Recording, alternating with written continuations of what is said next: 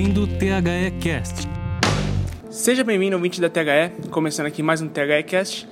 E no programa de hoje, bom, se vocês acompanharam recentemente nossas mídias sociais, vocês viram que a gente vai ter um evento hoje aqui, está prestes a começar, na verdade, eu estou aproveitando esse gap aqui de tempo para conversar com o Nelson, é, Nelson Fanaia Filho, que veio falar para a gente hoje sobre todo o caso de rebrand do Atlético Paranaense. É, eu não vou ficar me estendendo muito por aqui, até porque não faria sentido, né, Nelson? A gente fazer um programa, a gente fazer uma palestra e eu falar tudo o que ia acontecer por aqui, né? Tá bom. Então, primeiramente eu queria perguntar, Nelson, é, um pouco sobre a sua trajetória. Eu sei que a sua família tem história já no clube. Queria perguntar um pouco sobre isso, o caminho que você trilhou lá dentro do Atlético Paranaense. Olha, Henrique, para mim, primeiro um prazer estar aqui com vocês, agradeço a oportunidade. Eu que e, agradeço. E eu digo para vocês o seguinte, a, a minha trajetória, eu sou um profissional administrador de empresas, com pós-graduação em marketing, mais de 30 anos aí nesse mercado, né, trabalhando com, em várias grandes agências, atendendo vários grandes clientes. E no, vamos dizer assim, na nossa área, no marketing esportivo, eu comecei em 1995, justamente no meu clube, no meu eh, time de coração, o Atlético Paranaense. Começou bem já, né? É. E eu digo isso que comecei eh, em 95 até pela mão do nosso atual presidente, Mário Celso Petralha, que digamos assim, digo que muito de tudo isso que foi feito em termos de marketing e comunicação, desde nesses praticamente 25 anos, né, 23 para 24 anos de, de que o Mário foi o líder do Atlético, foi muito por causa dele, né? A, a questão dele como presidente ou sempre como uma pessoa com a maior visão de futuro deu a oportunidade da gente fazer. Então eu tive a oportunidade, parece técnico de futebol, né? mas eu estou terminando, agora terminei no, no final do ano, a minha terceira passagem pelo Atlético Paranaense. Sendo que a, a, primeira, que começou lá em 95, foi a mais longa, até porque o departamento de marketing do Atlético nem existia e basicamente era dentro do meu escritório. Uhum. E ali eu estava comentando, a gente fez a primeira mudança na marca do Atlético Paranaense, no escudo do Atlético Sim. Paranaense, né? E até uma brincadeira que eu vou contar hoje com detalhes aqui na palestra, que foi uh, o trabalho de rebrand que a gente fez agora com a Oz Design, com a Tech Soul, com toda a equipe de marketing do Atlético comigo, foram 15 meses de trabalho. E em 95 foi mais ou menos uma tarde. e as pessoas. E, é, é, engraçado, né? Porque são tempos completamente diferentes. É, se as pessoas imaginassem, né? É um negócio que passa muito rápido. A gente que, que, que trabalha nesse meio, né? Vamos dizer, o Atlético precisava, naquele momento, 95, de uma coisa muito rápida. Ele tinha um escudo que não tinha identidade nenhuma. E a gente foi ali num, num Mac é, daqueles antigos, aquela que tinha a parte de trás transparente, azul, Caraca. assim, aquele. E aí vai desenha aqui, puxa, puxa o cap do lado de 1924, põe num escudo redondo, escreve Atlético Paranaense, põe a data 24 para não dizer que ele nasceu ontem. É. E o mais legal de tudo é que esse escudinho redondo foi um escudinho extremamente vencedor, né? Sim. Escudinho que eu brinco porque ele é uma faz parte da minha existência. Eu é gosto um, muito dele. É né? um escudinho com carinho, né? Com carinho, uma uhum. coisa sensacional. E o Atlético não é, é, dizendo assim, uh, não menosprezando, porque Bom, o clube foi trazido desde 1924 por vários atleticanos e inclusive meu bisavô presidente, meu tio avô presidente que trouxeram esse. Mas o escudinho redondo é muito mais vencedor do que os outros 70 anos dos outros. Ele ganhou muita coisa nesse, nesse período. Tem razão. Só que era uma, um momento que o presidente Petralha me chamou de novo para o Atlético, na metade do ano passado, do ano retrasado, né, de 2017. No começo do ano a gente sempre faz essa confusão. E dizendo o seguinte: olha, né, o Atlético precisa de uma identidade é um, é um momento agora que o Atlético está vivendo a sua terceira onda certo. De, de expansão, vamos dizer. O Petralha, que está no Atlético desde 95, ele a, acabou dividindo e fez uma coisa muito legal essas três décadas E na primeira década lá, que foi de 95 até 2004, 2005, foi uma profissionalização. Foi um momento em que o clube se transformou de um clube de bairro, quase que amador ou semi-amador. Não digo, claro, 95 já estava super profissional, mas estava quase falimentar, né? tinha muita coisa amadora dentro do clube. Transformou esse clube num clube profissional. Uhum. Com tudo isso, já foi nessa primeira década uma baita de uma transformação, derrubar o estádio, fazer um, a primeira arena do Brasil, inaugurar ela, em derrubar o estádio em 97, um estádio Sim. centenário, um lugar onde é campo de futebol ali na Arena da Baixada, é, é desde 1914, ele é mais velho que o próprio Atlético. É. E, e o Petra... 10 anos mais velho, né? É, que era do, do Internacional ali. Derrubar aquilo ali, fazer o estádio, então isso, e o estádio prova que, como é importante um clube dono do seu estádio, que o Atlético inaugura a Arena em 99 e é campeão brasileiro em 2001. É. Né, um, é, com isso faz o CT e tudo mais. Você, você tem, desculpa até te é. interromper, você tem num, num, num, período de 10 anos uma ascensão fortíssima. Fortíssima. É, terminando em, em ao final do décimo ano, a final de, de Libertadores. Exatamente, né? exatamente. Foi, foi um processo ali vitorioso demais. Foi um processo muito vitorioso, um encaixe, uma, uma questão do, do, dos times se acertando, de jogadores sendo revelados, né? E que o Atlético foi campeão em 2001, quase bicampeão em 2004, quase campeão da Libertadores Sim, em, em 2005. 2005 que é um, um, uma década extremamente interessante. A segunda década que o, que o Petralha coloca como base é a década da expansão.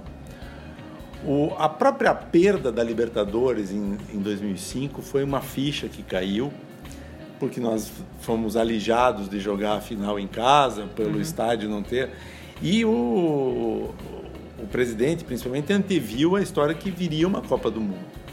Já a Arena de 99 já foi construída com a intenção de que se imaginava que até a Copa de 2006 fosse no Brasil. Sim. Né, que aí acabou não sendo, 2006 acabou na Alemanha, 2010 na África e acabou 2014 no Brasil.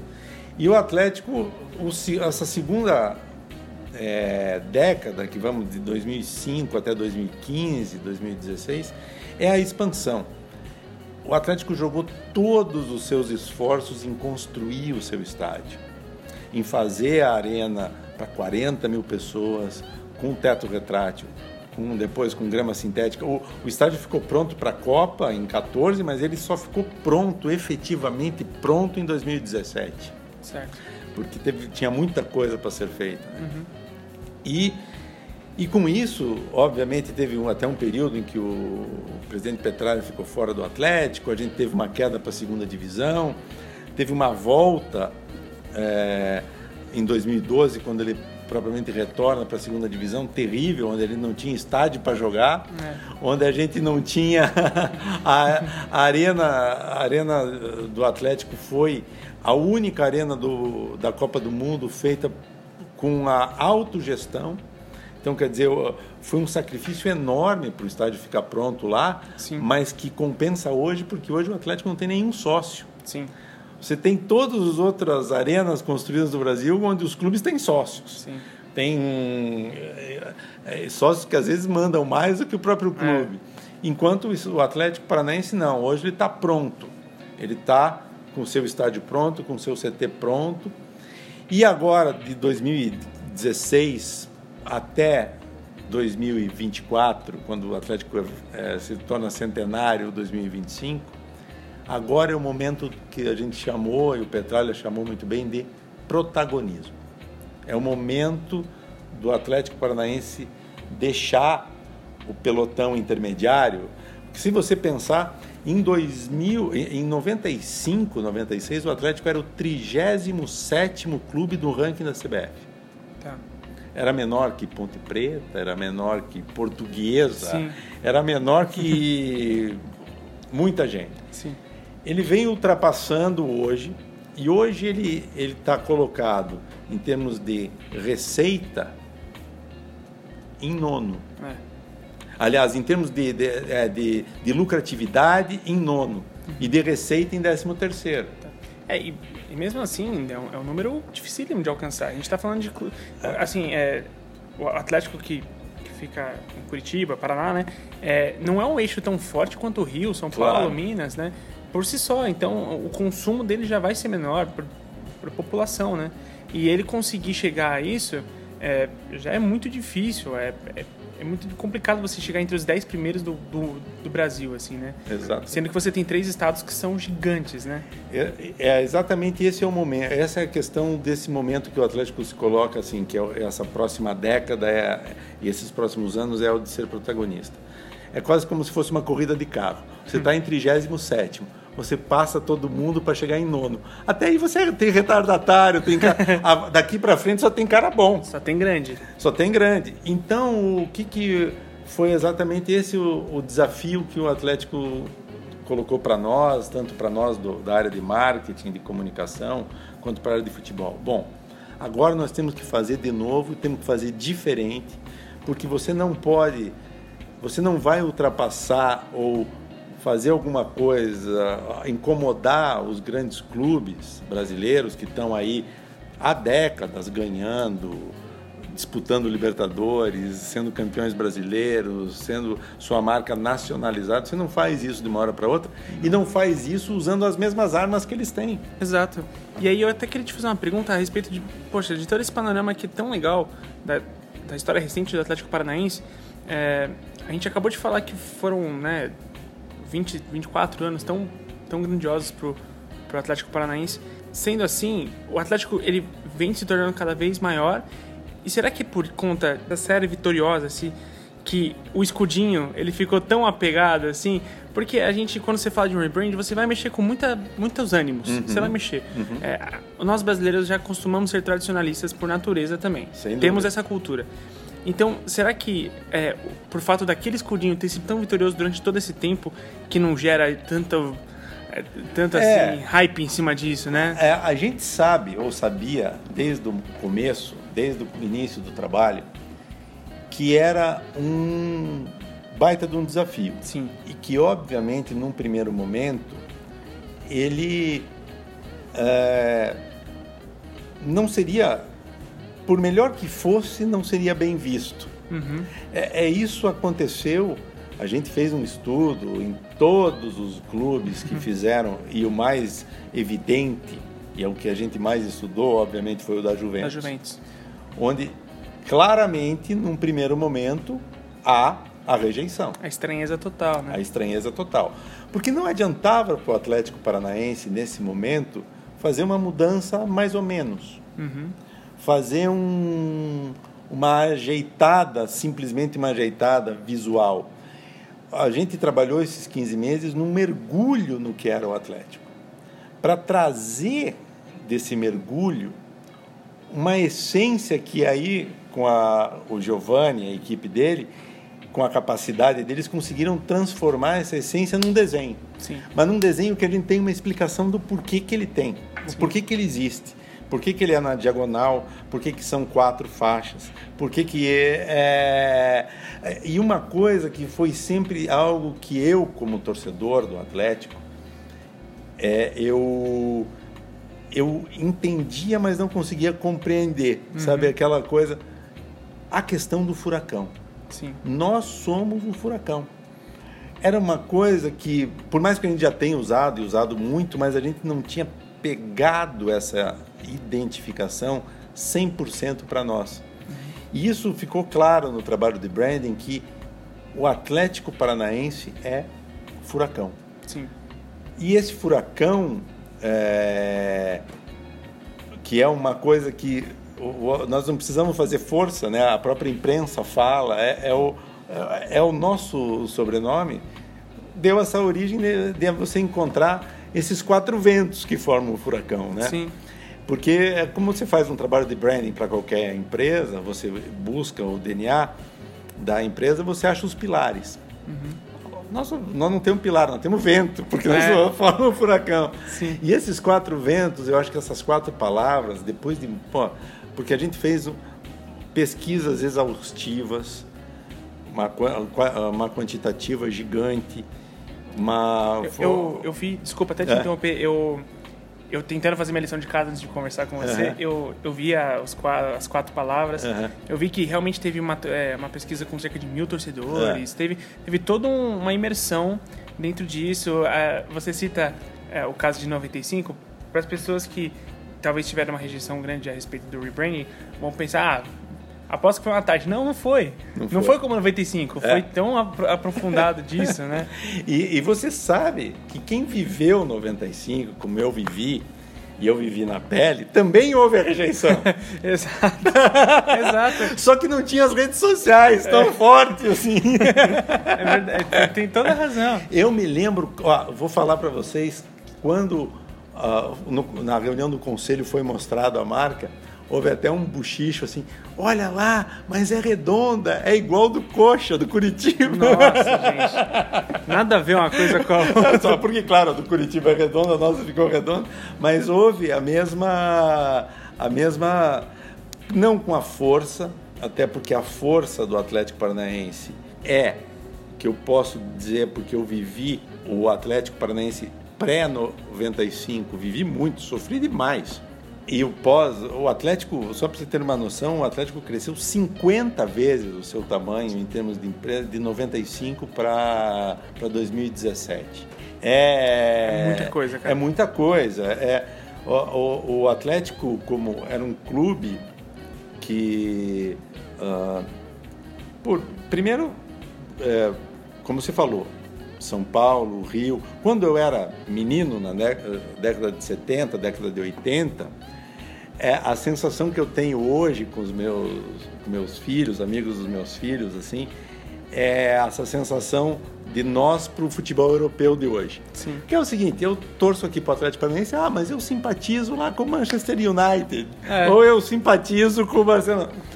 Naquela época, eu que morava em Curitiba, que tinha essa fase dos 12, 13, 14 anos, eu torcia para o Atlético, mas eu tinha uma simpatia pelo Flamengo. É. Ou uma, né? Então, o, o Brasil ainda era muito regionalizado e o, mesmo você tendo os campeonatos brasileiros já desde a década de 70, mas para um clube fora do eixo era quase que impossível é. você pensar. Então, mesmo ali em 95, quando foi o começo da, da e a mudança daquela logomarca, a nossa, o nosso âmbito era um âmbito metropolitano. Não digo nem estadual. Sim. O nosso a área de abrangência do Atlético Paranaense era a grande Curitiba e as por quê? O Paraná é um estado estranho, porque é um estado muito novo e é um estado que tem o norte do Paraná, região de Londrina, Maringá, é continuação de São Paulo. É. Só tem torcedor do Palmeiras, Corinthians, São Paulo e não sei o quê. E o Oeste é gaúcho. Ali, Cascavel, Toledo. Sim. Então, os clubes do, da cidade de Curitiba ficaram muito restritos. E o Atlético sempre teve menos rejeição até do que o próprio Curitiba, até porque nós somos paranaense e o Curitiba tem o nome da capital, Sim. né? Mesmo com com, a, com o problema da letra o, o Yu. É. Mas. E nós sempre fomos o, o, primo pobre, aquele que perdia o campeonato. Enquanto Sim. o Curitiba ganhava, os, ganhava o campeonato dos, dos, times do interior também, ficavam loucos da vida com o Curitiba. então, então, por isso a rejeição de hoje, obviamente, é exponencialmente maior. Né? E a gente, assim, é, e o que você falou é interessante, porque pelo fato de ter redes sociais não significa que antes não teve. Significa que talvez é, pode ter sido igualmente, só você só não ficou sabendo. Exatamente. Né? Porque hoje em dia a, a euforia, a, onda que vem de, de rede social, ela, ela vai te mostrar muitas vezes acima do que realmente está acontecendo. Né? E cá entre nós, e isso já acontece, já acontecia antes, quem não gosta tem a voz muito mais alta do que quem gosta. E, e você tem muita razão, porque até mesmo para qualquer coisa que você for fazer, vamos supor que eu, é, eu publiquei esse episódio e, poxa, uma série de comentários positivos, só que tem um cara que está destruindo o episódio. Ele vai ganhar muito mais a minha atenção do que o resto. Isso, de certa forma, é até injusto com os demais, né? Com certeza. Mas é impressionante como as críticas é, negativas, elas como você falou, elas fazem muito mais barulho. Muito mais barulho. Né? A gente já, já, já, já previa isso. O que nos deu uma, situação, uma sensação de, é, de conforto foi que a gente fez uma tiragem especial das camisas, que são só 3 mil camisas, e a venda foi extraordinária. Vendeu tudo, né? É. Então, nós hoje, na própria loja e no próprio novo e-commerce que o Atlético acabou de lançar, a gente ainda não tem os produtos com a marca nova. Mas uhum. esses dois produtos, e a Umbro é nossa parceira aí há 21 anos, pode dizer, fazia muito tempo que um lançamento de camisa do Atlético não vendia aí cerca de 3 mil camisas num espaço tão curto de tempo. Sim.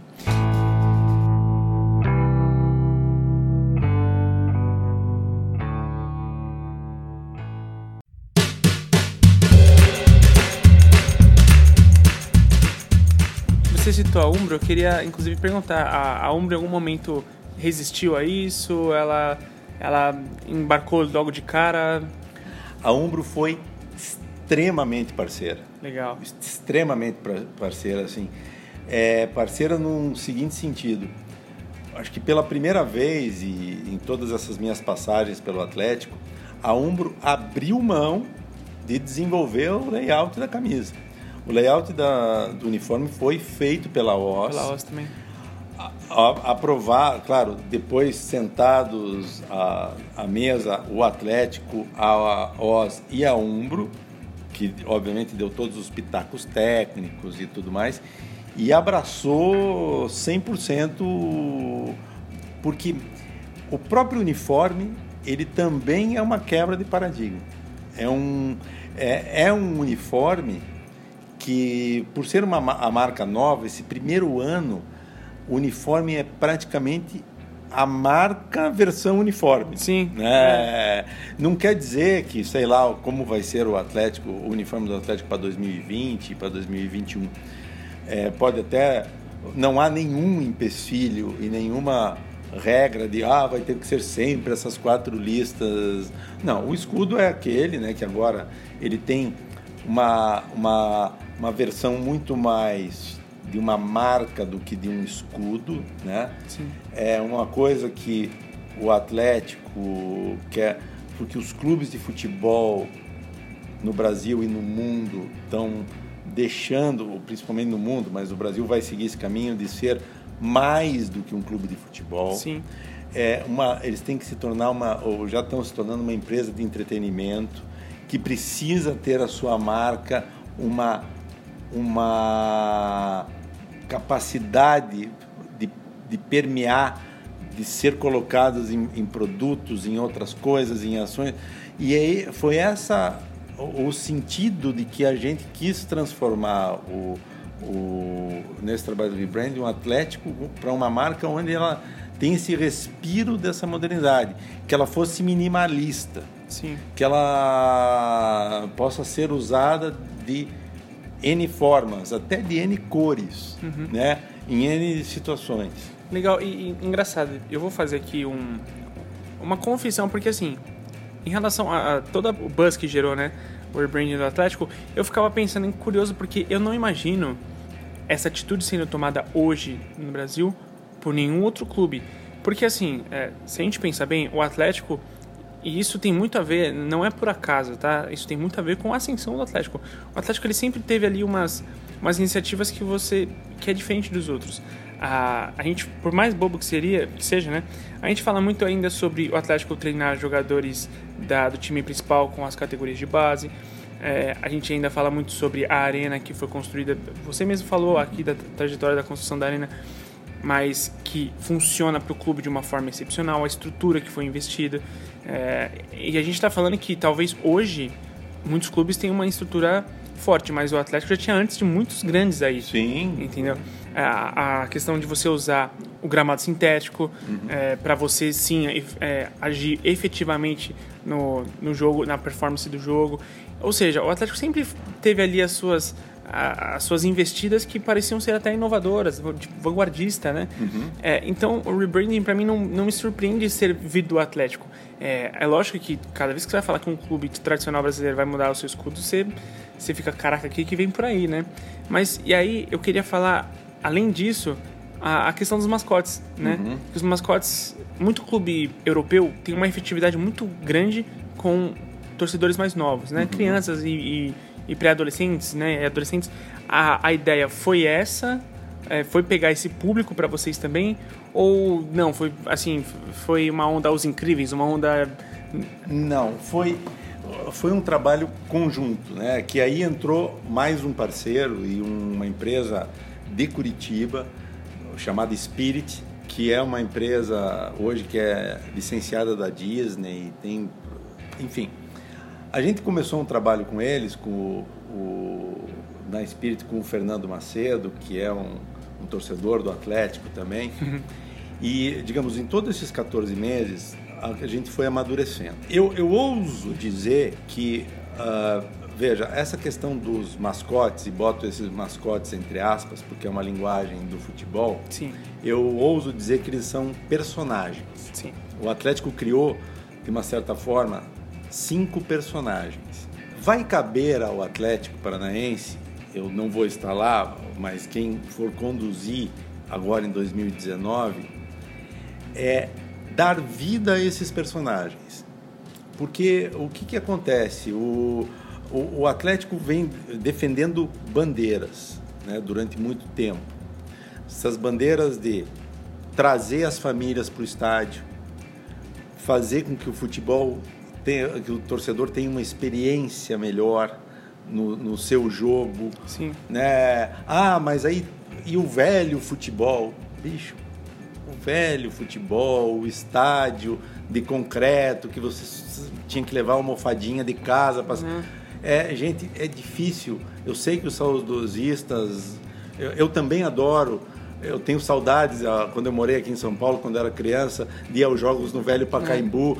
Eu adoro, eu acho muito legal, jogo botão até hoje, mas não dá mais. É, é um que um amigo nosso que grava podcast sempre com a, com nossa roda de conversa, o Antônio, fala: Ah, aquelas pessoas que falam, não, vocês não sabem o que é passar três, quatro horas na fila do estádio para pegar o ingresso. Ele fala, poxa, ainda bem que a gente não passa mais por isso. Não, é, é- é- então o que, que é, então é essa questão, o enfrentamento à torcida organizada, que é um enfrentamento que o Atlético Paranaense já faz há muito tempo, Sim. que toma frente, que leva a pau da imprensa por causa disso, porque acabou com a festa. Poucos se posicionaram em relação a isso. Fora o Atlético, eu, eu lembro do Palmeiras que se posicionou, mas de resto, assim, ainda é uma, é uma relação muito, muito problemática. É, é uma. é- é- são, são questões ou paradigmas ou coisas que existem ainda nessa, no, no Brasil que é assim, né?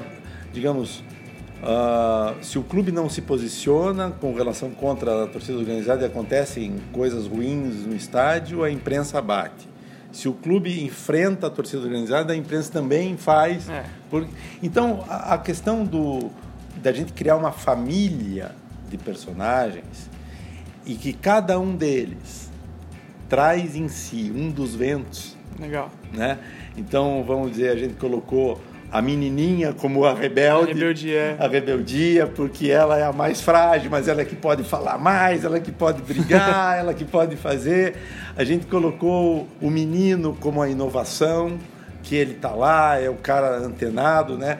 A, a mulher, né, por ter essa presença feminina como um entusiasmo, porque dentro de uma família, quem leva essa força para frente é a- o elo feminino, né? Com certeza. E o capitão Furacão, que está ali, é a ambição, a ambição de ser campeão. É o, é- ele traz para si o que a gente. E aí vem. as- Eu estou aumentando uma história que é minha ainda, que Não, claro. não sei nem se o Atlético vai adotar isso. Não. Mas traz o, o capitão Furacão traz para si o espírito de todos os capitães do Atlético na sua, desde Nilo Biazeto no Furacão de 49, Ah, a Cocito, a NEM, e ele se investe de todas essas, forças com essa ambição de ser eh, campeão. Claro. De, de, de você, a ambição positiva, você ser ambicioso para querer conquistar o teu sonho, é absolutamente justo, real e importante na vida de qualquer pessoa. Sim, né? sim. Se você não tiver uma dose de ambição, você não, não chega a lugar nenhum, né? Com certeza. Bom, e assim, eu acho que melhor que isso não fica, viu, ouvinte? Para você, atleticano, que tá ouvindo o, o, o, Nelson aqui falar com toda a emoção. Infelizmente, você não tá vendo do jeito que eu tô vendo ele falar, com, com toda essa emoção de quem é atleticano, poxa, é, de coração e, e, lembrando os ídolos. E, poxa, se você não. É, tem que respeitar o trabalho de um cara desse como o, o, serviço que ele presta para o clube dele.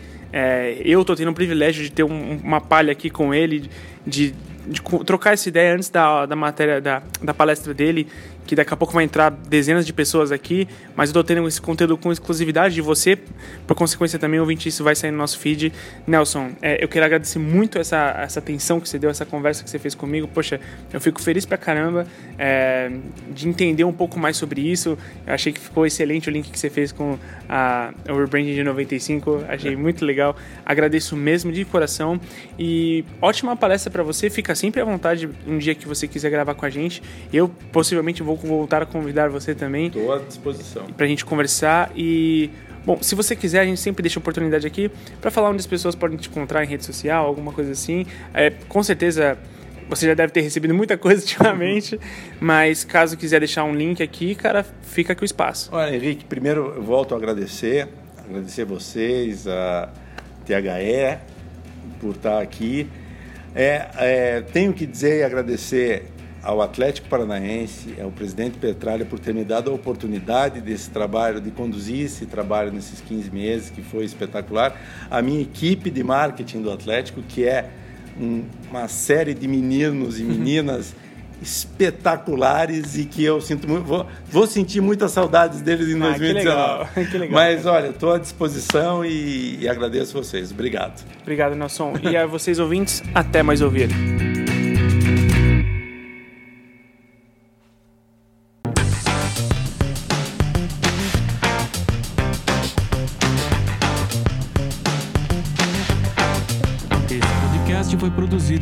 DHE 360.